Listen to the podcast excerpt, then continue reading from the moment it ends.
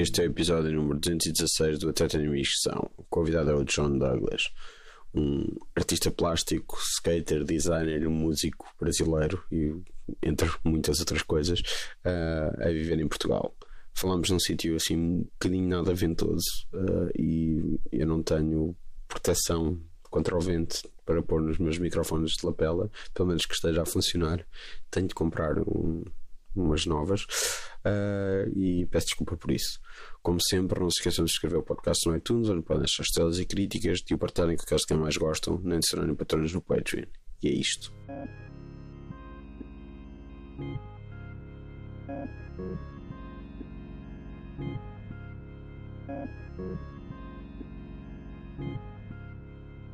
Esse evento quando foi aquela coisa, aquela coisa, quando aconteceu aquilo em Moçambique, Uh, e foi esse evento na, na ZDB. Sim. Uh, e foi aí que eu ouvi falar de ti. Sim, já foi uns meses. Já foi, eu acho que isso aí foi, deve ter sido em maio, aí. por aí, né? E foi feito um convite por umas amigas que também Sim. trabalham por lá. Uhum. Achei uma ótima, porque também, não só pelo, pelo pela perspectiva que foi apresentada na época, pelo, assim como também aconteceu recentemente com a Amazônia. Uhum. É, é, interessante ver a mobilização Rápido. artística sobre Sim. as coisas e, e também não só isso, ver como que realmente as pessoas vão mesmo para participar disso, não só os artistas, como realmente um público interessantíssimo lá, assim, também. Enfim, mas também em outro contexto, eu fui sozinho lá e deu para pelo menos passar uma narrativa de alguma de alguma postura sobre sobre a situação, mas foi ótimo. Né? Foi... E estavas a dizer que tiveste foste privilegiado porque conseguiste tocar. Foram três? Não, acho que duas, duas. músicas. Eu lembro que até fiquei duas. brincando antes com o violão porque até regular e tudo Sim. mais, então estava lá e como eu fui o primeiro apareceram pessoas mais calmas para hum. assistir. Eu lembro de ter visto fotos que tava aglomeração de gente, sim, sim, então sim, já já tem a, tem a, tem o a vantagem de ter uma atenção mais calma também de quem estava passando lá.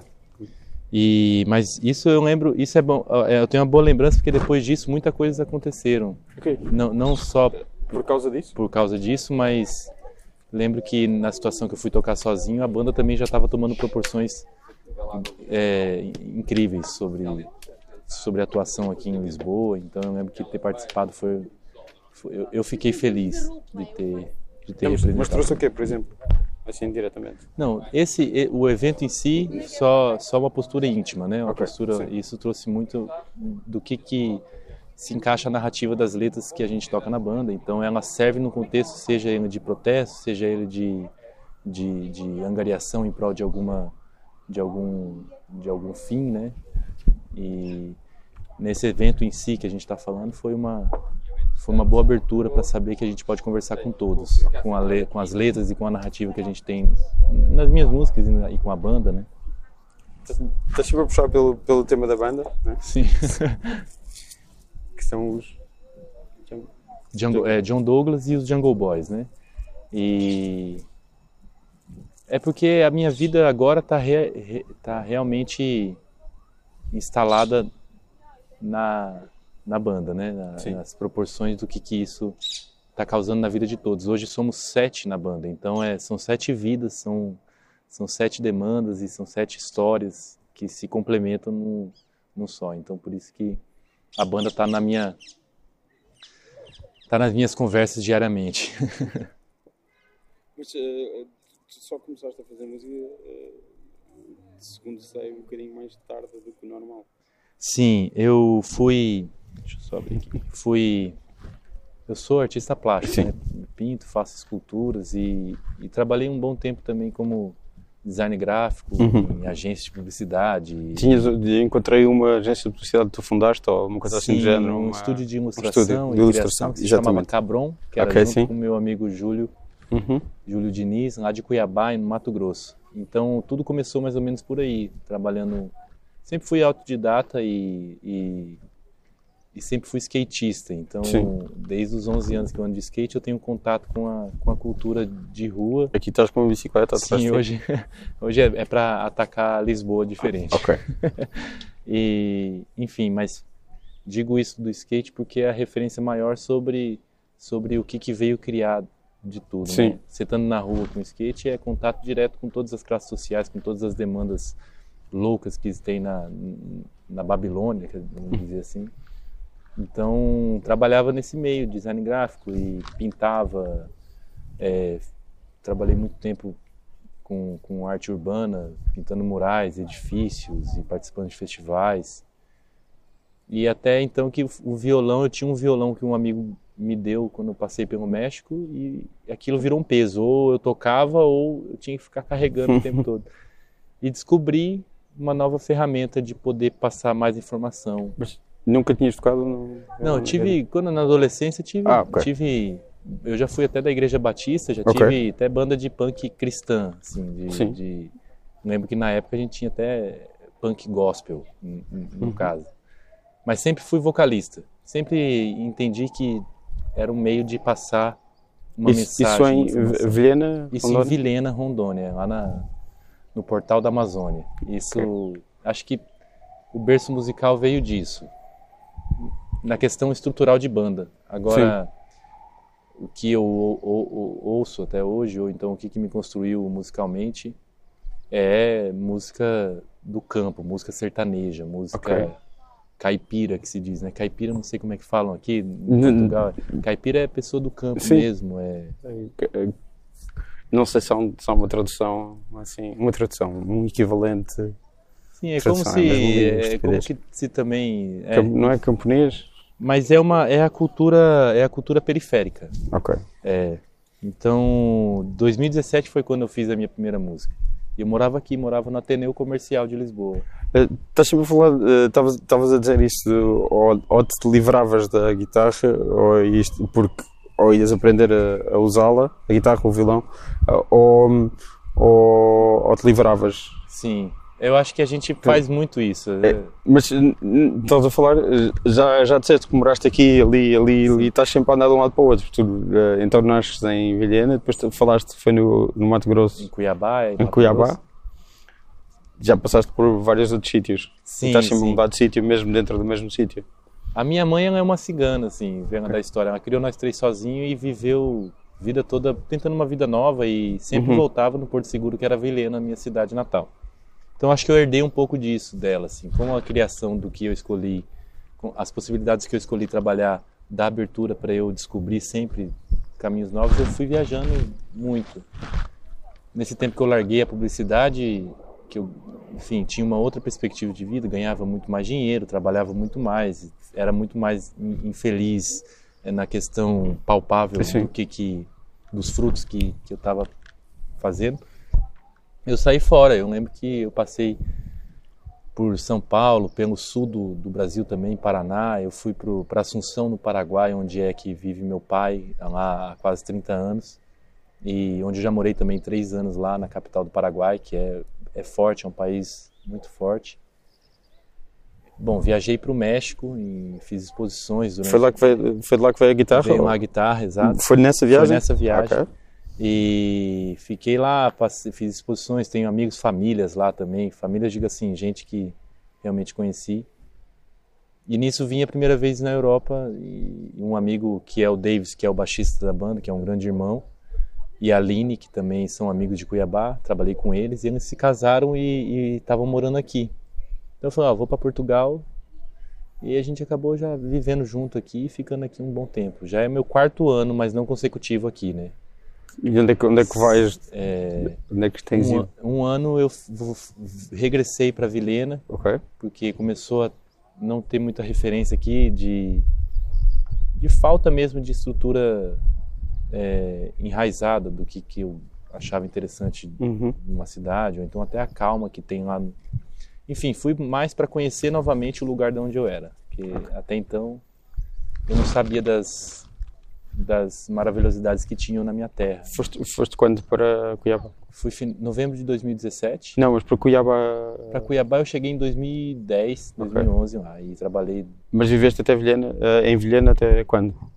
Vilhena sempre foi um porto seguro. E Vil... Ah, ok. É, a tua mãe estava sempre aí para, o lado, sempre estava lá, minha, fa... minha família sim em Vilhena.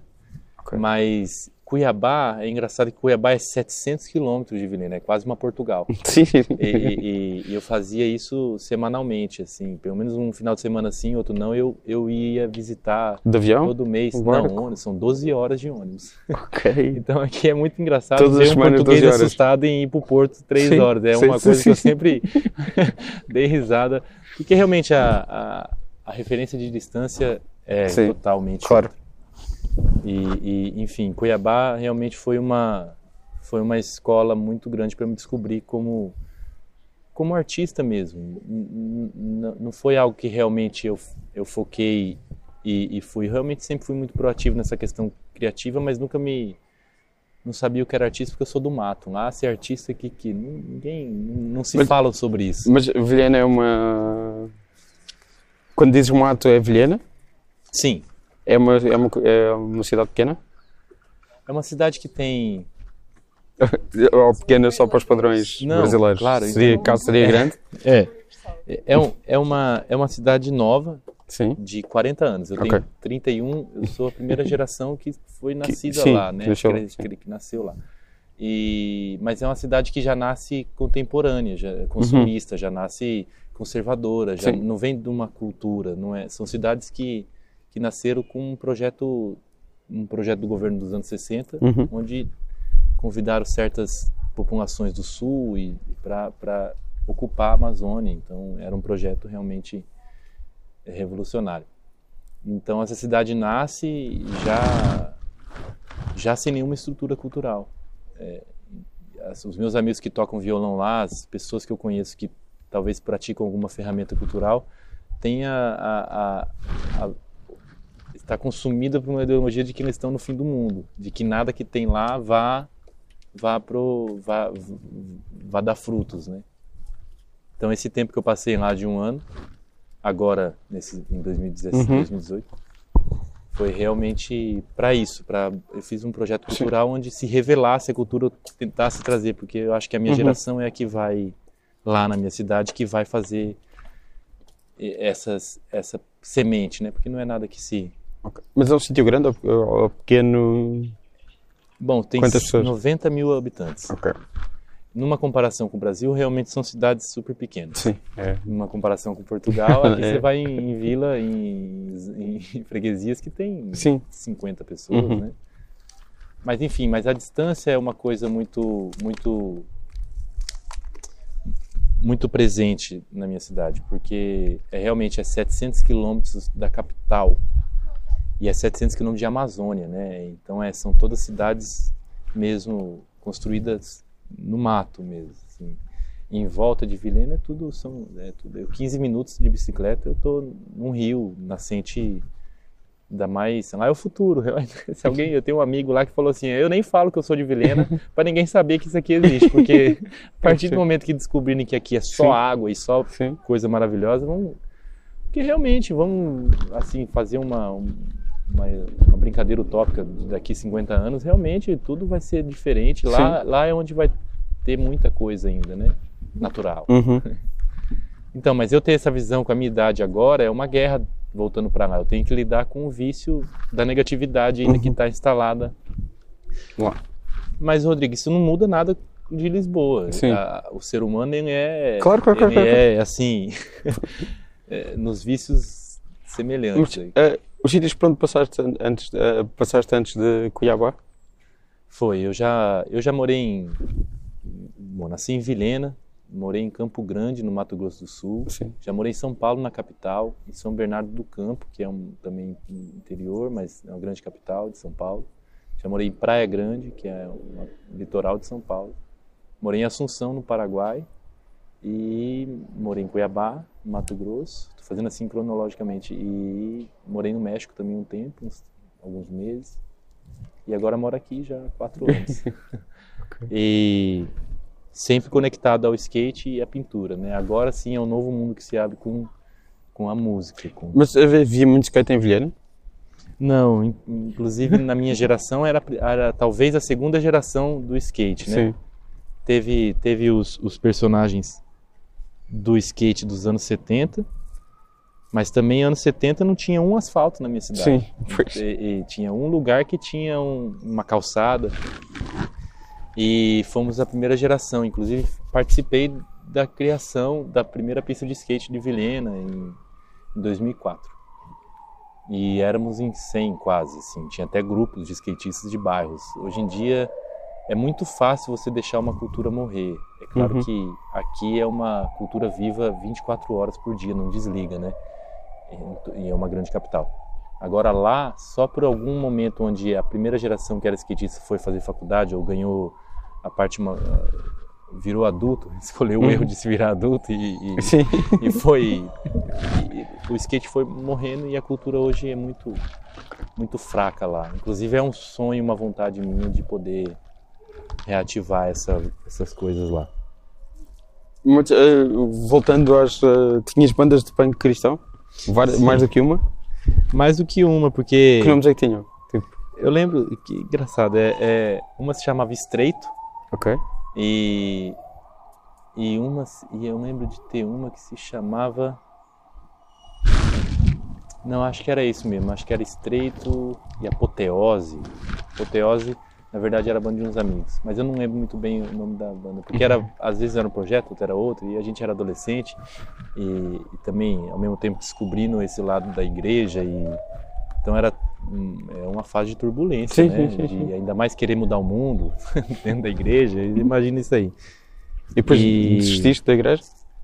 Sim, acho que naturalmente não, não foi uma desistência. Uhum. Tudo é um processo de aprendizado e, e, e, de repente eu também já estava me construindo, né? A igreja foi foi foi essencial para algumas circunstâncias sociais e até de percepção percepção geral da vida sem crença ou não crença, só uma Uhum. sempre sempre fui muito observador, então acho que desde moleque eu tinha essa essas, essas observações distantes e sabendo do meu, né? Uhum. Mas tive banda, tive banda também depois dessa fase. Lembro que já um pouco mais madura, lembro que a gente até tocava, mas sempre covers, né? É, o vício do interior é o cover. Ok, este punk cristão também era qual? É, era cover também, De eu acho que. Cover, cover de, de- Eu lembro de músicas que eram tocadas na igreja de uma versão Ah, a inversão punk, versão ok. punk e também tinha bandas porque esse ano de 2000, 2004 Uhum. até sempre foi onde a gente da nossa quantos anos você tem? Eu tenho 32. Sim, é a mesma mesma da- Sim. foi foi foi a- onde nasceu a internet, a cena independente, você tinha contato com essas coisas, então a gente descobria a banda do fim do mundo de punk rock também era cristã, a gente fazia cover dessas bandas. Mas foi um curto período. Depois a gente fez banda já tocando Strokes, eu lembro que a gente tocava é, Strokes e outras bandas da cena independente do, do, do Brasil, porque isso Uhum. nos anos 2000 foi o que mais brotou, né?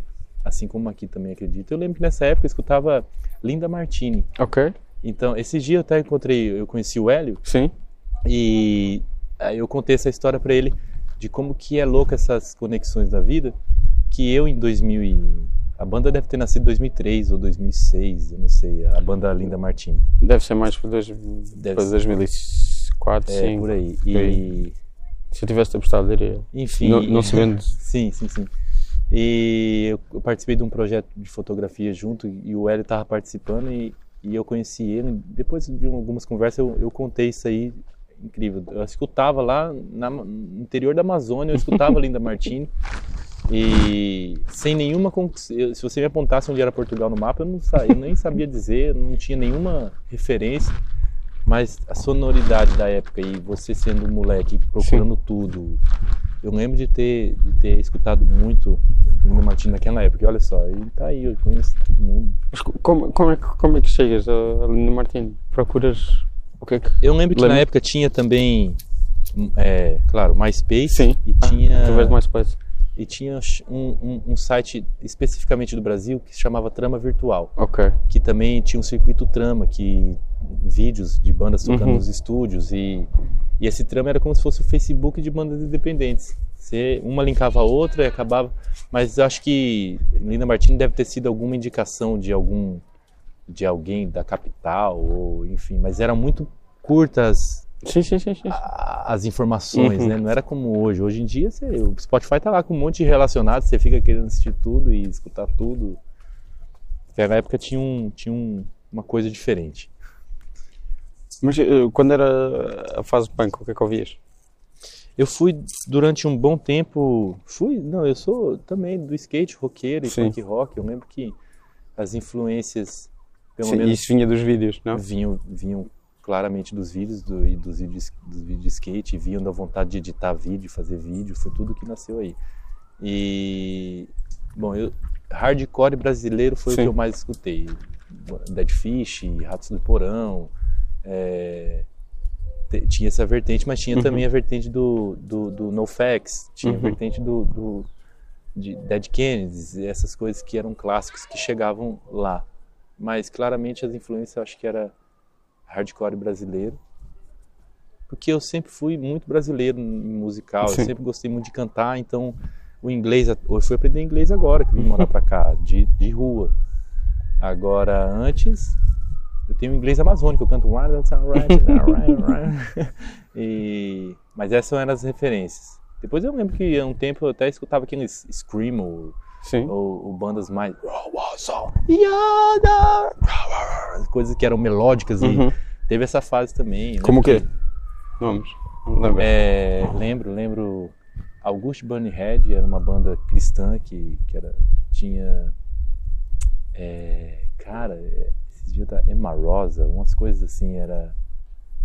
Drop Dead Jojo's. Era todos, tudo era. É, nas, brotou, né? Sim, sim, uma sim, época sim. que brotou Uhum. era uma loucura e enfim eu achava aquilo super interessante na época hoje eu coloco como nostalgia Sim. e me dá uma agonia assim de terceira música pra frente eu já não consigo Mas ahm, isso onde? Não em Vilhena. Isso em Vilhena Em, porque em Vilhena assim ainda, ok. em Vilhena não foi um não foi nunca Foste foi vivendo- seguido foste as vivendo lá, lá, é eu sempre voltava pra lá e sempre estava por lá Não, E- isto, isto para perguntar, não, não, não, seria o sítio mais vibrante em termos de concertos? Não, não, não mesmo. Em concertos, não mesmo, porque para eu ver um concerto ou era sertanejo, não vinha ninguém lá. Sim. Não vinha ninguém nem em Cuiabá, que era a capital do Mato Grosso, que já era distante.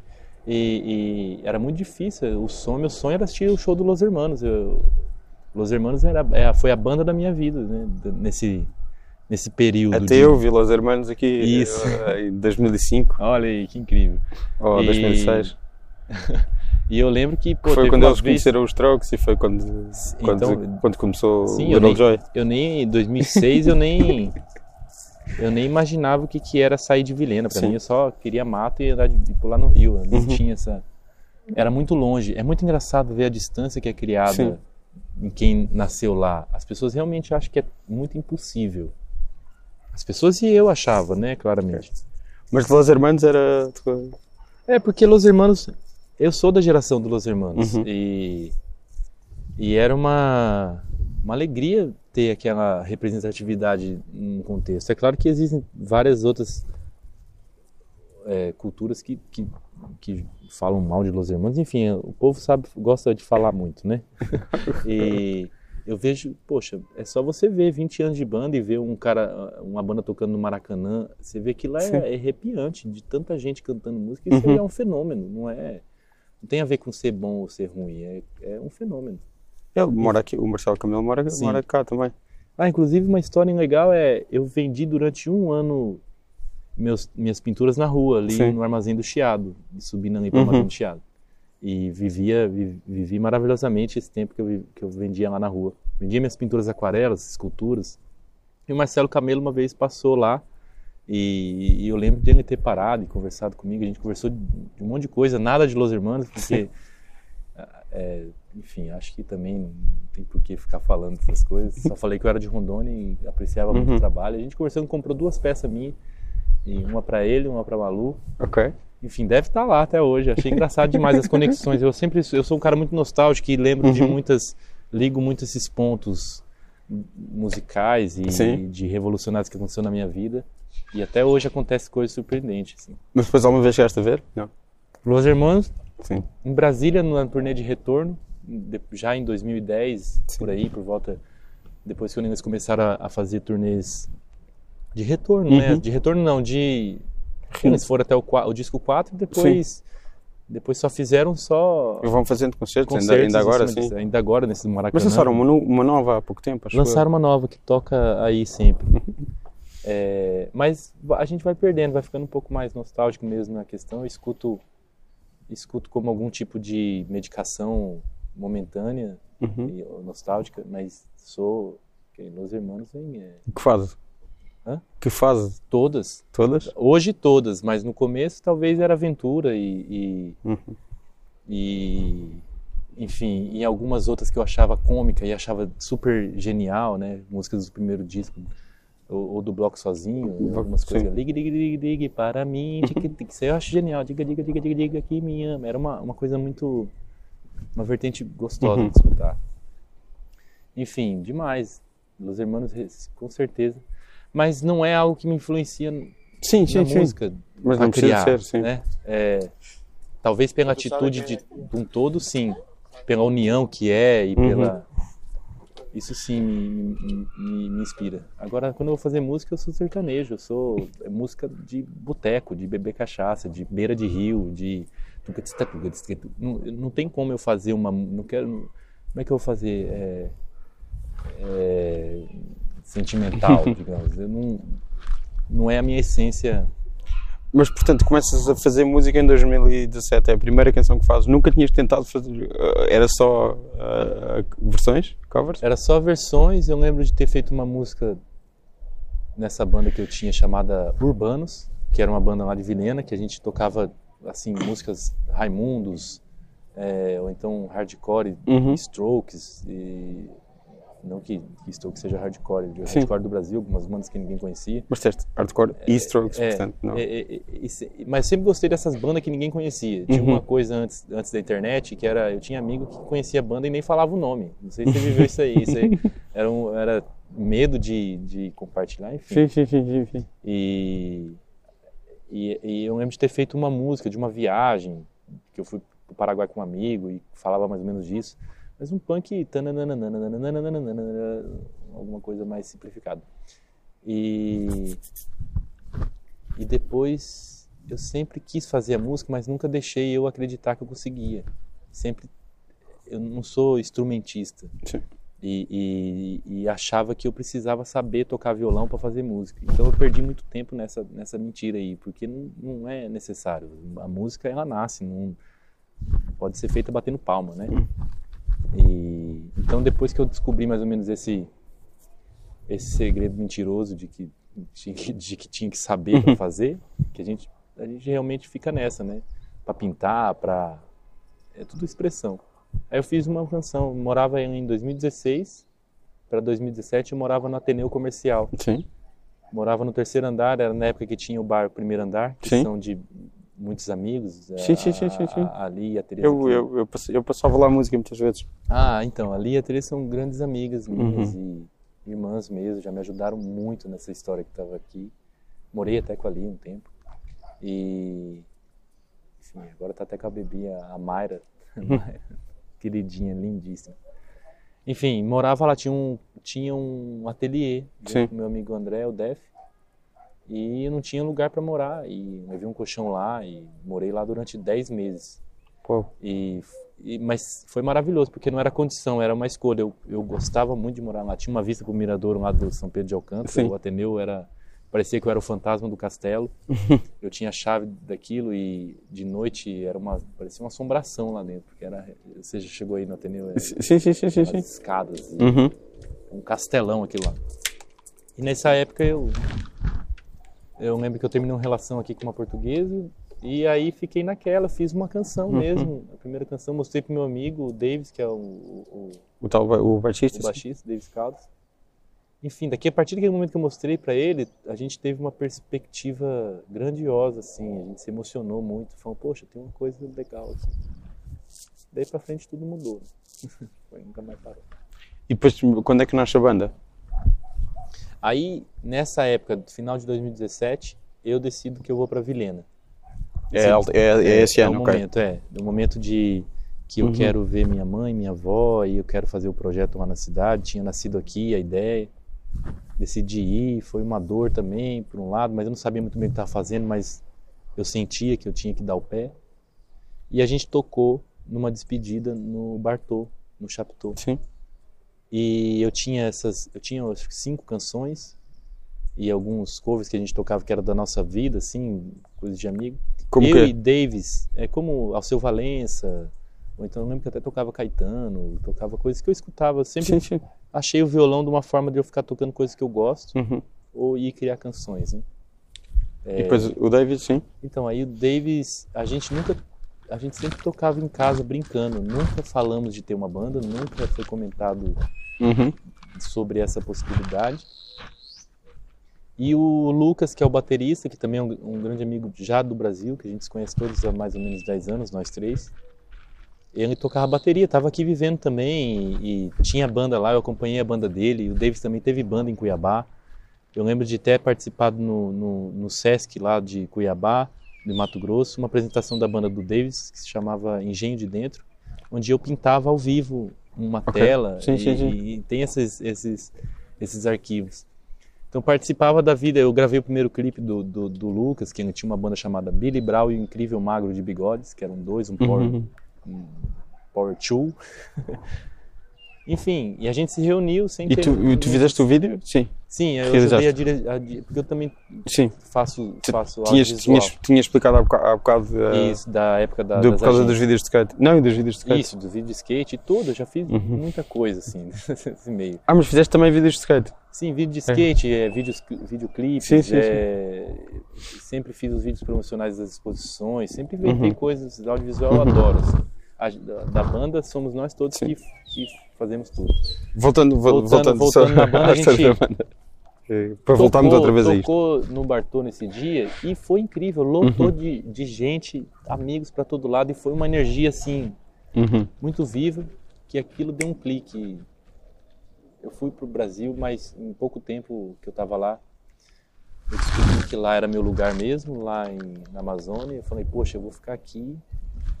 Aqui é onde eu me sinto bem com o mundo. Mas eu não tenho 30 anos, vou ficar fazendo o que lá agora? Eu Uhum. quero fazer um milhão de coisas, tocar e tem essa possibilidade da banda. Então eu regressei para cá com uma carga pesada. Tipo, fiz o EP lá, um EP caseiro mesmo, Sim. montador. Falei, é isso, vou para vou novamente para Lisboa e vai e vai acontecer, eu vou trabalhar nisso.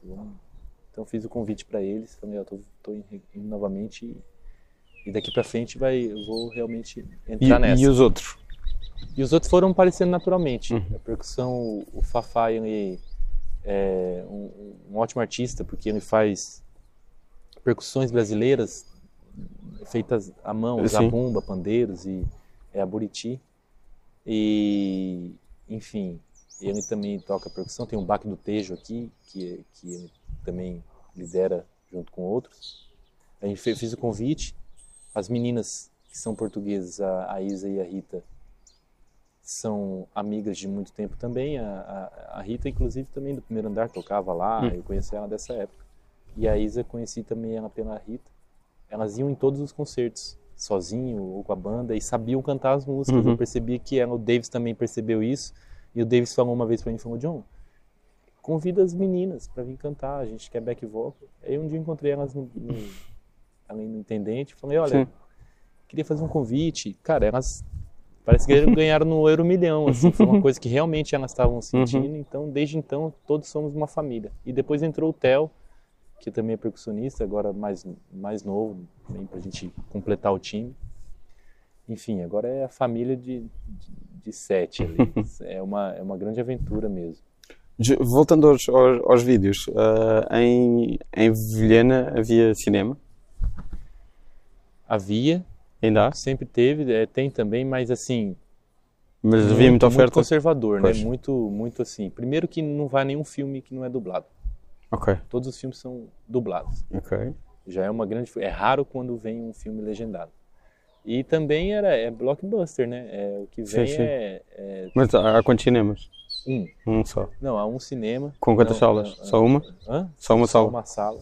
Ou, ou, mais, pode ser que eu esteja enganado agora. Sim, mas... ok. Tá bem, mas não é... Não é, não é, não, é nada... É, e, e... Então, a atividade cultural na minha cidade é uma deficiência contaminadora, assim mesmo, onde o comodismo ele toma conta mesmo de todos os âmbitos, até do consumista, do consumidor cultural e também do produtor. Não é um está estagnado e é estagnado não. Há quem faça, há quem há quem lute, mas realmente é uma grande luta assim do, que eu vejo na minha cidade. Não, mas então como é que uh, vias filmes, cinema? Lembro de por culpa do skate novamente, Sim. de estar em contato com, com, com outras referências tinha começou a surgir a internet uhum. e os amigos cult. Os amigos que, que eram reservados e que descobriam coisas Sim. e pelo meio um indicava uma coisa ou outra. Eu lembro que por boca que eu fui conhecer Laranja Mecânica ou então saber do Pulp Fiction, esses filmes assim, mas não chegava, era Homem-Aranha, Tartaruga Ninja, não, não, não, a informação era outra que chegava até, né? Era realmente você tinha que buscar. E, e, eu lembro que teve uma fase da vida que eu, que, que eu buscava de tudo, baixava de tudo. Eu lembro de ter assistido Irreversível ou até o. É, o outro filme também dele, que agora não. Do Gaspar Noé? É, que é um super psicodélico, assim, de droga. Enter the Void. Enter the Void. Eu lembro que nessa época, mais ou menos, eu lembro do Enter the Void de... Eu achava uma coisa grandiosa de eu ter uhum. encontrado aquilo e de um amigo ter indicado que era de Curitiba e que era, era assim que acontecia as coisas. É, hoje realmente está muito abundante, né? As, as, todas as plataformas e tudo mais. Mas teve vida isso aí, teve um, teve, tinha o seu brilho, assim, de esperar o download da parada e... Porque nas locadoras de filme também VHS não... Não vê havia sim os grandes sim. Oscars e as grandes coisas, sim. Agora você nunca ia encontrar um um, um, um filme, um filme espanhol de, de qualidade, uhum. do amor do, do, do, sim, sim, sim, você sim. tinha que ter um contato. Mas, mas portanto não havia, não cresceste com aquela uh, hábito de ir ao cinema? Não, não. e nem e nem e, e, e é realmente eu vejo, tenho amigos aqui portugueses, e você vê que o contato para vocês de muito cedo, de várias hum. coisas, de livros, de discos, de, de filmes, de, de filosofia, de toda, toda não, tudo bem, de, de toda essa questão, é... desculpa, desse conteúdo cultural Sim. pelos pais ou pela localização é muito ampla aqui para um jovem português, um, uma pessoa da nossa geração. Ele, sabe sempre quem foi Vinícius, ou sabe uhum. até da, da, cultura brasileira, eu tô dizendo em si. Sim, né? sim, sim, sim, sim. E, e, sabe, sabe todas essas essas revoluções musicais ou enfim, revoluções mesmo, seja na qualquer âmbito. Agora, pode ser que um cara lá de São Paulo tivesse também essa, ou pode ser também até que um cara próximo da minha região tivesse essa pelos pais ou pela imigração que veio. Agora, na, onde eu estava, a distância que eu estava e as ferramentas que tinha, hum. realmente, Caetano para mim eu nem queria saber, era um cara que tocava às vezes no Silêncio da Noite, lá na novela, e eu nem, eu não, eu tinha todos os rótulos possíveis da distância das revoluções culturais por culpa das mídias e por culpa uhum. eu estava assistindo o Globo o tempo todo. Então, Portanto, vias novelas? Sim, telenovelas. Minhas conversas com as, com as mães dos meus amigos aqui em Portugal é tudo sobre novela. Eu já chego já falando do Rei do Gado, adoro o Rei do Gado, então já tem conversa para. Mas é de vez? Não. Hã? É de vez novelas ou. Não, é de ver novela. Ainda? Não, não, não, ainda não. É porque a televisão é uma estátua cultural dentro da casa do brasileiro, né? Sim, sim, sim. Aqui também. E, e para ter essas conversas com sim, as mães sim, não, aqui também as novelas aqui toda a gente vê, mas pronto, já não vê, é no passado. Não, já não, é no passado. É no passado e também nem era algo que, que era eu, eu gosto de novela, era uma coisa que estava lá. Aquilo estava lá, pronto. Tava e... lá, então... E... Mas do Rei do Gado gostas? Hã? Mas Rei do do Rei- Gado. Pô, Rei do Gado e vários outros. Eu Quais? Assisti. Eu lembro de Pedra sobre Pedra ter assistido. E, e outros que fizeram um sucesso aqui, só que agora eu não lembro muito bem. É Indomada, é, é Gabriela. Sim. Mas Gabriela já é, É, antes de mim, né? de 70, Mas enfim, 80. a gente sempre sabe do, do Uhum. que causou. Enfim, mas isso para dizer de como que era o acesso à cultura. Sim. Eu estava distante, eu tava, eu tô 2.800 quilômetros de São Paulo, Uhum. que é uma grande capital. E, enfim, isso é, é muito louco, cara. É, é, o skate realmente me salvou nessa abertura de conhecer. Mas havia lojas de skate? Só, de, onde é que vinha, de onde é que vinha o primeiro skate? Eu lembro de, do primeiro skate, eu lembro de ter que comprar a lixa Sim. skate, porque a gente pedia, ou minha mãe trazia quando viajava, trazia uma tábua, Ah, ou alguma, eu lembro que tinha a véia que a gente falava, que era que tinha a loja de skate, ela era de Curitiba. Então ela trazia algumas peças. Mas era limitado. Eu lembro de comprar Sim. lixa de skate e na material de construção e comprar pedaço e colar com cola de sapateiro assim ok. e usar aquilo até morrer. Então, não tinha peça. Eu lembro de ter visto o meu primeiro vídeo de skate por culpa do Tony Hawk. Sim. Assim, fora isso, não. Por culpa, por culpa dele, como. Por, Porque do jogo, né? do jogo, Tony tipo, Hawk, eu lembro qual, que eu qual deles? O- primeiro ou o segundo? o 1, Sim. que eu lembro que você finalizava e aparecia um vídeo de queda. Ah, Aquilo, eu lembro de ter chamado todos os meus Ok. amigos e falar, cara, olha isso aqui, cara. E a gente mandava manobra sem saber o nome da manobra, né? Naquela Sim. Em 2001, 2002. E isso já é contemporâneo já. uhum. São Paulo tava bombando skate em Uhum. todo lado. Mas em Rondônia, em Rondônia, ninguém nem sabe onde é. E você vai em São Paulo e fala que é em eu sou de Rondônia, é a mesma coisa que eu dizer aqui em Lisboa que eu sou de Rondônia. A, a- a- a- é- é a mesma dificuldade de ubicar, mas também não é um problema, ninguém é obrigado a saber. né? Sim, sim. sim. Eu não sei onde você apontar na Europa. Fala de onde é que está a Itália. Eu, Uhum. eu não vou saber direito, né? que é outra, Sim. outra, outro estudo. Ok, mas Tony Hawk 1, portanto. Tony Hawk 1. E o joguei dois? muito. O 2 foi o que eu mais joguei na vida. O 2 foi o que eu mais joguei na vida Nossa. e todas as músicas estão na minha cabeça para sempre. Todas, exatamente. Todos. E jogar até enjoar a última ponta. Assim, jogar de fazer todos os. De todos com todos e Ah, ainda ok. ficar fazendo os. Aqueles bónus todos. bônus todos de flash. Cara, Sim. era uma- liberar todos. O Spider-Man? Tinha até uma mulher de biquíni, assim, que liberava. Isso sem, sem internet e sem revista, Sim. né? Que tem esse grande, atenção. Sim, sim, tinha os, tinha os, os códigos, sim. É, Hoje tem todos os códigos, mas antes Sim. a gente não, não- sabia nada Antes vinha nas revistas e depois comprava É. essas revistas e Mas tinha fazer uma, tinha uma ética sobre, assim, realmente a gente não, no- na ética era não, não apelar. Ok, Portanto, eras dos videojogos ou, ou só dos desse Só skate? dessa época, eu lembro que... Não, mas e só de skate? Não, eu também, também fui muito Super Nintendo, né? Ok. Durante muito tempo, até hoje, inclusive, onde eu tô na casa do meu amigo, tem um Super Nintendo lá, Donkey Kong chora, eu, eu- eu sou apaixonado por Donkey Kong, acho- genial, mas sempre joguei desde pequeno. Tem até uma tatuagem aqui com, do Mario, do, Ah, o cogumelo Sim, do sim. Mario? Esse aqui foi da- das épocas, junto com um amigo. Ok. E Tens várias tatuagens, há que dizer isso? Sim, não, acho que são todas de tempos, nada significa uma. Essa é mexi- uma- mexicana? É, uma amiga começou a tatuar, Ok. isso, isso vai passando por onde eu vou passando, deixa um registro. Mas porque muda, né? A gente vai mudando também. Mas gosto muito. Inclusive, Tem vou desse- fazer uma agora sexta-feira para representar a Praça da Figueira, que é onde eu Que é mais onde se anda vivo aqui, né? Eu vivo Claro. mais na Praça da Figueira do que em casa. Ok. É o meu lugar de, de sobrevivência. Ok. Porque continuas a, a praticar. Sempre. Se eu não andar de skate, começa a não fazer nada sentido. É? Qu- Qual é que é o máximo que consegues aguentar sem andar de skate? Não, geralmente, no me- eh, às vezes eu passo um mês sem andar e... E é complicado. é complicado. É complicado, não é nada... Não estou falando apaixonadamente. É complicado realmente porque eu sinto que o corpo necessita falta de da qualquer coisa, atividade. sinto que... Porque eu vou andar de skate, é um... É um eu, eu, eu volto a ter 15 anos. assim. Uhum. Por mais que e eu tenho que lidar com a sociedade. É, é diferente, não é no skate park, é, na- é no centro de Lisboa. E é onde passa um turista, é onde tem confusão com os caras tuk-tuk, é onde tem Uhum. louco que aparece o tempo todo. Você tem que.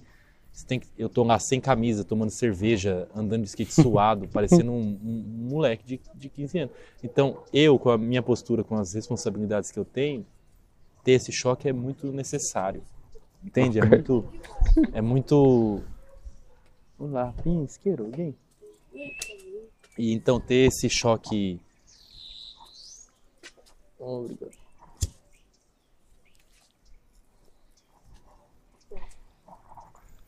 Esse choque é necessário. É necessário, eu acho que o confronto. Adoro quando alguém que não conhece talvez dos concertos Uhum. vê naquela perspectiva, porque é, não é que eu provoque isso, mas eu sou realmente também isso, né? A minha, eu sou- a minha cultura é essa. Eu, eu faço isso desde quando eu tenho 11 anos. Eu tô na rua andando de skate e me divertindo desde quando eu tenho 11 anos. Então, ter esse, esse- essa vertente eu acho muito. E portanto, viste esse primeiro uh, vídeo de skate no fim do Tony Hawk e depois começas a ver vídeos de skate, uh, vários. Sim, começa a aparecer as VHS. Eu Sim. que 411 era uma. um- 411 era a marca desse, desse, desse vídeo, acho que era um Sim. selo, alguma coisa assim. E começam a aparecer fitas cassetes de alguém que foi para São Paulo ou comprou numa loja. E antes a gente conseguia copiar tudo, Uhum. né? Então era dois Com- videocassetes sim, já. sim, sim, claro. Então todo mundo tinha essas cópias. E Quais eram os filmes? o primeiro filme que eu assisti foi um filme chamado Silly Society, que foi o primeiro filme brasileiro de skate. Ok. Então já chegou até algum amigo. E era uma era um, era um acontecimento. Se alguém tinha uma fita nova, a gente ia para casa desse amigo depois de andar de skate ou antes. E era assim, era a molecada toda na sala assistindo aquilo lá assim, Uhum. como se estivesse assistindo Titanic a primeira vez, assim. e então era uma coisa muito louca, porque a gente assistia, eu acho que nada calcula a motivação que tinha depois de assistir. Não existe hoje, eu acho, o auge de motivação não é alcançável mais, talvez num, num concerto super interessante, Sim, sim, sim. aquilo motivava tanto que era era incrível. E depois eu lembro que era Girl do Girl Sim, é, sim, sim. Yeah verdade. Right, que é o um que eu sei de trás para frente todas as músicas, isso é uma Sim. coisa que realmente Sim. era um ritual. Vou andar de skate, colocava Uhum. lá. E eu não lembro minha vida fora do skate, na verdade. Sempre foi com o skate. Eu- Eu, o- eu tinha muitos amigos que andavam de skate, eu andava muito mal e andava com eles de vez em quando, mas quando, quando eles viam os vídeos, eu só- me lembro de um, que é o Video Days da Blind, Ah, sim, sim, sim, sim. que é do Spike Jones e que depois ficou Sim. realizador eh, de, De várias produções, de- Spike eh, Jonze é tipo, a, skate. a a sério. Ele, ele filmava skate e é Uhum. com, com o Jason Lee, depois tinha aquela série do My Name is Earl. Sim, E, ela- e- e que é um vídeo de skate em que eles morrem todos no fim, num desastre de, de carro. E parece que morreram todos. E eu achei aquilo muito estranho. Não, e ele, É engraçado. e Anytime todos, o Girl também, Sim. se é Right, é feito pelo, pelo Sim. Spike, se eu não me engano, mas eu Sim, sim, quase... sim, sim, eu acho que- era, eu acho que esse também vi. revolucionário, Era Eu acho que revolucionário, esse era- também vi. Eu lembro que tinha skate andando sozinho, Sim. então isso era uma, uma novidade, assim, tinha uns jogos de Era. câmera, eu lembro que também saiu um do Lakai F- Fuller, não sei o que lá, que também é ele que fez, que Uhum. também incrível, eu lembro de ter assistido também filmes deles por culpa do skate, de filmes mesmo Sim, porque nessa altura, quando, quando começas a ver, ele já era, ele já tinha Benjar Malkovich e Uhum. uh, Adaptation. É, eu acho que, e, e, enfim, boa época, cara. Isso aí era, era genial. Eu, eu era mesmo apaixonado por. Era, não sou, eu vejo vídeo de skate até hoje, né? É claro que hoje é uma massificação muito diferente, já tem outros propósitos e o skate vai mudando, mas a, eu, eu ainda vivo ali na praça com meus Sim. amigos que também têm a minha idade ou são mais velhos, ainda vive a essência enraizada da rebeldia, é, controlada do que é o skate, pelo menos do que eu acredito que seja. Mas és bom a andar? Olha, eu. É é era interessante tipo, fazeres há tanto tempo Sim. e não, e não seres, mas dar-te. Eu, não- estou não estou a, a- a tirar nenhuma conclusão, estava só claro, a claro. pensar na ideia de alguém praticar uma coisa há tanto tempo, com tanto afinco, Sim, sim. e não ser bom nela, mas isso não interessar porque o que aquilo dava é. Exato, não, com certeza, porque É a essência é essa, a essência Sim. é o que que o skate já não é mais manobra, é um Uhum. estilo de vida, um Uhum. posicionamento. E, e- mas claro, com o tempo, pelo menos eu vejo que o amadurecimento meu da prática foi, desculpa o cheiro aí, Não, não. o, o, o, o amadurecimento da prática foi mais a diversão e a criatividade. Claro que sim. E então eu lembro que até os 18 anos, ou 19, eu ainda acreditava que manobrar, fazer umas coisas técnicas bem elaboradas, ou então manobras assim complicadíssimas, era, era a essência do skate. E aí eu acordei, eu lembro que de repente eu comecei a usar mais mão, comecei a pular mais uhum. coisas, comecei a descer a escada de um jeito diferente. Então isso foi abrindo um novo leque de, de do que, que é o skate para mim. Então hoje gente, eu, eu gosto de bailar, eu gosto de dançar, eu gosto de andar, surfar e fazer manobras, subir com a mão, descer e deslizar diferente. Eu acho que é mais esse vira e mexe quando toma um bom café da manhã, uhum. realmente são umas manobras legais. Assim, tu, tu olhar para esses ténis não parecem ser uh, andas de skate com eles? Não, esses não, hoje em dia, não, hoje em não dia, sofreram. Mas eu ando com um All-Star também, igual a esse. Sim. Mas, mas é... tens um par especial para isso. É, todo, todo fudido, tá todo fudido. claro. Mas é. Isso está demasiado bom. Esse, tá de... esse aqui é pra sair, pra pedalar. Mas é, é engraçado, mudou, né? Porque antes tinha o tênis de skate, Uhum. e até hoje tem as marcas. Sim. Mas depois você. É muito engraçado, o mundo tá cada vez mais assim. O antigo vem, Uhum. o novo sempre vem, mas é sempre com uma referência. Hoje eles usam o All-Star porque também tem uma referência de como começou as coisas. E eu, particularmente, já começo a gostar mais, porque parece que tá mais vivo. Isso originalmente era um ténis de basquete. É, eu também, exato. Então tem essas coisas engraçadas que acontecem no mundo. Tudo é consumo também, então, enfim. Tênis é tênis, no final das contas. Né? Sim, sim, claro. Sim. vai... Mas antes sim, antes eu não andava de skate se não fosse um tênis de skate. Para mim não Ok. existia outro skate. Então, é- mas era a minha, a minha construção. E hum, estavas a dizer que antes colavas a lixa ah, aos bocadinhos, ias buscar, agora é um bocadinho mais fácil. Sim. Não, agora é até fácil demais, porque como a gente como eu ainda vivo o mundo do skate, vários amigos que também têm a minha idade já são profissionais Sim. disso e vivem disso. Então, Uhum. geralmente a gente ganha, eu ganho umas tábuas, um, ami- um amigo que é patrocinado andou um- um- uma semana com o tênis, tá lá. Então, sim, sim, sim. Tem essa reciclagem e isso sempre existiu e foi muito bom. Sim, Eu, tinha, eu tinha um amigo que era patrocinado, mas ele, ele partia uma tábua por semana porque lhe davam uma a seguir. Sim, sim, Eu sim. achava, pá, uma tábua por semana Semana é muita coisa. é, é não um é nada para hoje no mundo que a gente entende, essas Sim. coisas é diferente. Mas enfim, mas isso sempre existiu e sempre eu acho que tem que existir no Uma skate. semana é exagero, mas tipo, estava sempre. Sim, sim, com- Mas essa troca sempre tem, Uhum. é, sempre tem alguém que precisa de uma tábua, Sim. sempre tem alguém que precisa de um tênis. Então a- as pessoas estão Uhum. sempre se trocando com isso e é magnífico. Pelo menos o intuito de um bom skatista é que o outro também esteja andando com ele. Sim. Mas tipo, tem- montas tu, sempre foste tu a montar tudo. Sim, sempre, sempre, sempre. Sempre, gostei de pintar embaixo da skate. Da tábua, sim. Mas também fui desenhar velho, depois de com 23 anos que fui começar a desenhar. Faz pouco tempo. 22 anos, nem desenhava. O que, que, o que que fazias até então? Fazia montagem de foto no Photoshop, Ok. gostava de fazer logo e fazia panfleto de festa, tipo Lux, fazia o panfleto do Lux. Ok. Da minha realidade Sim, lá, sim, né? sim, sim. E já tive empresa de. já trabalhei. Com 19 anos, eu abri minha empresa de mídia indoor, junto Ok. com outro amigo, que era basicamente eu ficava o dia inteiro no computador fazendo cardápio de restaurante, Uhum. tratando as fotos e montando esses cardápios, todos Sim.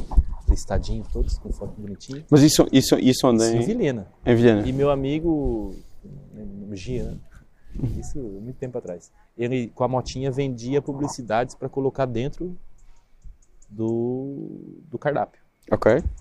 Então, Sim, sim, sim, então, sim. Você, você tem um restaurante lá, um restaurante. Eu, eu vou, eu falo para você, eu vou tirar a foto, vou fazer o teu cardápio, você, tudo de graça, mas você deixa liberado para eu vender publicidade. Então era esse o negócio. Uhum. O primeiro negócio da minha vida. E trabalhava no CorelDRAW. Ok. O CorelDRAW era, Sim, sim, sim, era sim. bombástico. Já não se usa? Oh, Mas enfim, mas antes disso eu trabalhei em em serigrafia. Eu lembro Ok. que, que eu trabalhei onde fazia adesivo de político, colava nos carros, fazia camiseta e, Uhum. e aprendi. E por causa do skate foi onde eu comecei a aprender a redesenhar as logos. Que aí eu Uhum. pegava uma marca Volcom, digamos. Sim, sim, sim. Não chegava adesivo lá na minha terra, não chegava nem boné, nem de nada, nunca. Volcom ninguém tem. Quem tinha um tênis da Volcom era porque era um menino veio de São Paulo, a gente já sabia disso. Que era aquele, é aquele dos triângulos, não é? É, ou Sim. então outras marcas, é, Sim, mas a Vans, no Vans, sim. por exemplo. E o que, que eu fazia? Aprendi a redesenhar no CorelDRAW. Uhum. Então eu fazia os meus próprios adesivos nessa serigrafia. Os- o patrão saía, eu fazia o bloquinho de resto lá, pss, sabia mexer em tudo. Acho que isso aí foi todas as minhas faculdades. E Lembro da minha mãe também ter feito a cozinha da casa para eu fazer um escritório para atender a demanda da cidade. Então eu fazia panfleto de festa, cartaz de show, logo para dentista, logo para veterinária, é... tudo que você imaginar sim, eu sim, fazia sim, e era freelance. Então desde okay. os 19 anos eu tô nessa. Mas ainda fazes isso? Faço. Okay. Faço ainda, faço, faço muito também. Trabalho muito no computador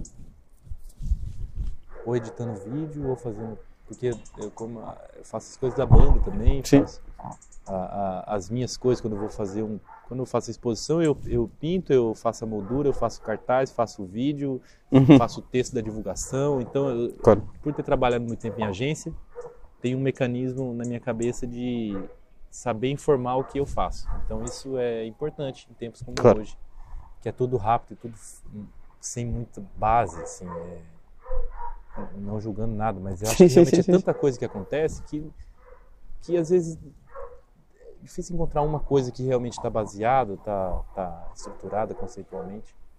Então, faço muito. Às vezes faço trabalhos para a Orquestra do Estado, do Mato Grosso, que faço catálogos. Eu- Ah, ainda trabalhas para o Brasil muito. É, às vezes aparece assim, mas não é que eu vou atrás. Às vezes aparece Uhum. um convite estou precisando também e fala, vou topar.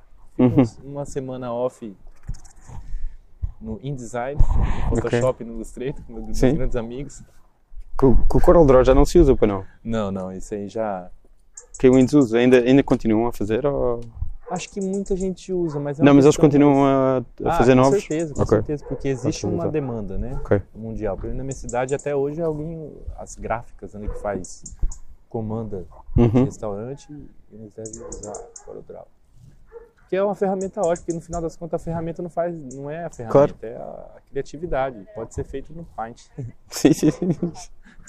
Já tentaste fazer? faz- já, fizeste alguma fazia. coisa no Paint? Eu gostava de fazer animação no PowerPoint, na, na- nas aulas de computador. assim. Ok. Animação como? Tipo. Animação, eu lembro, pegava o carrinho, eu sabia fazer a linha de, de movimento, aí Ah, o carrinho ok. vinha e aparecia Sim, um sim, GIF sim, assim, sim. LOL, sabe? Essas coisas do PowerPoint. Uhum. Eu lembro que eu gostava de fazer isso aí. Que louco lembrar disso aí, mas era. Eu lembro que eu gostava de fazer isso aí. Eu não gostava de ir pra escola, né? Eu parei de estudar na oitava série. Não terminei até hoje. Queria Ok. andar de skate. A escola. Hoje eu entendo mais, que eu tenho. tô mais velho, eu acho que eu entendo que realmente. Eu não funcionava muito para aquilo, assim. Eu, eu sempre fui um bom, bom, tranquilo, poeta da sala, as professoras todas me amavam, era amigo da diretora, assim, sempre fui um querido, bom moço, querido. Uhum. Mas não gostava de estudar. Eu não, lá, não, não sei bem o que eu queria, mas não era aquilo lá.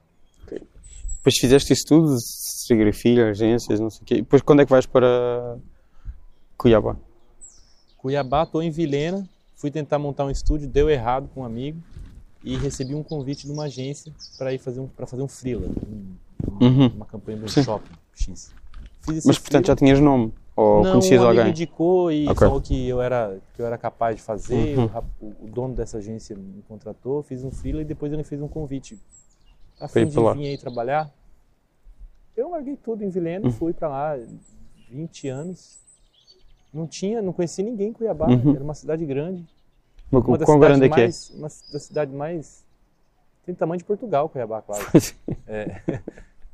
E. O tamanho. Não, Cuiabá tem a mesma quantidade quase de Lisboa, Sim, da grande Lisboa, sim. né? Uhum. Portugal, mas é o estado é do tamanho de Portugal. Uhum. E fui pra lá, não conheci ninguém, lembro que um amigo só, o outro, trabalhar em agência. Pra mim era um mundo, eu nu- nunca tinha visto uma agência de publicidade na vida. Sim. Eu nunca tinha entrado num lugar com tanto vidro e tinha uma sala de criação, Uhum. e tinha redatores e tinha Para mim aquilo tudo era apaixonante, eu não, eu não sabia de nada daquilo, eu só queria, só sabia mexer no, no programa. Mas já era mais. eh, a cidade já era mais eh, culturalmente vibrante? Sim, foi lá onde eu conheci a Dir Sodré, que é foi lá onde eu me, trans, me transformou minha vida mesmo. Eu conheci artistas, eu participei de coisas, eu comecei a pintar lá. Uhum. É, E conheceste o Davis e o Lucas lá? e o Davis também. O Davis, a gente trabalhou numa campanha política também. A gente trabalhou Ok. na campanha política de governador de 2014 do estado. Então era da parte da criação de um dos, dos, dos governadores Uhum. e o Davis trabalhava no, no concorrente. Então a gente até se encontrava escondido para para se ver e para tomar sumo. ok. Não podia ver a gente junto, mas Sim. Mas era só essa época, era brincadeira de. Brincadeira não, era coisa de trabalho estranho. Sim. E nessa época eu lembro que eu trabalhei muito durante três meses nessa campanha e é exaustante, Uhum. psicologicamente, corporalmente. E lembro que o refúgio que eu tinha encontrado era fazer as máscaras, que eu faço uma máscara, Uhum. uma- essa tag na cidade, porque a adrenalina que me dava aquilo, acho que me ajudava. Eu tinha uma bicicleta também. E isso me salvou. Só que fiz na cidade toda. Então eu lembro que a Globo até me contatou e fiz uma entrevista da Globo para quem era, quem ninguém sabia de quem era aquelas Uhum. máscaras. E eu lembro de ter eu lembro de ter até um, um episódio com uma criança que via e o pai dela entrou em contato comigo e foi me visitar no ateliê, a criança de 9 anos, Uhum. super emocionada. Acho que era Maria Graça, não lembro. Demais, assim, altas coisas acon- aconteceu nessa época. Eu comecei a pintar, fiz quadros, fiz uma exposição, nunca parei. Fiz exposição em todo lado, museu do Mato Grosso, México, no Paraguai, pintei um mural, participei no festival aqui que eu pintei um mural Sim. em Marvila, um, um prédio de oito andares. Uhum. Sempre fazendo o que gosta, né? Na Ok. verdade era esse. o- Não, mas tiveste essa parte da publicidade, não é? Sim, sim, sim. A parte. Aí executei tudo pra mim, tudo. Uhum. Até hoje, né? Não para, né? Pronto, olha, muito obrigado. Foi um Massa. prazer. Valeu, foi legal demais, cara. A gente aí conversamos de Tony Hawk a, a, É o quê? a NoFX. Sim. Se bem que tá próximo os dois. né? Então, estão bastante próximos. Obrigado. Então valeu.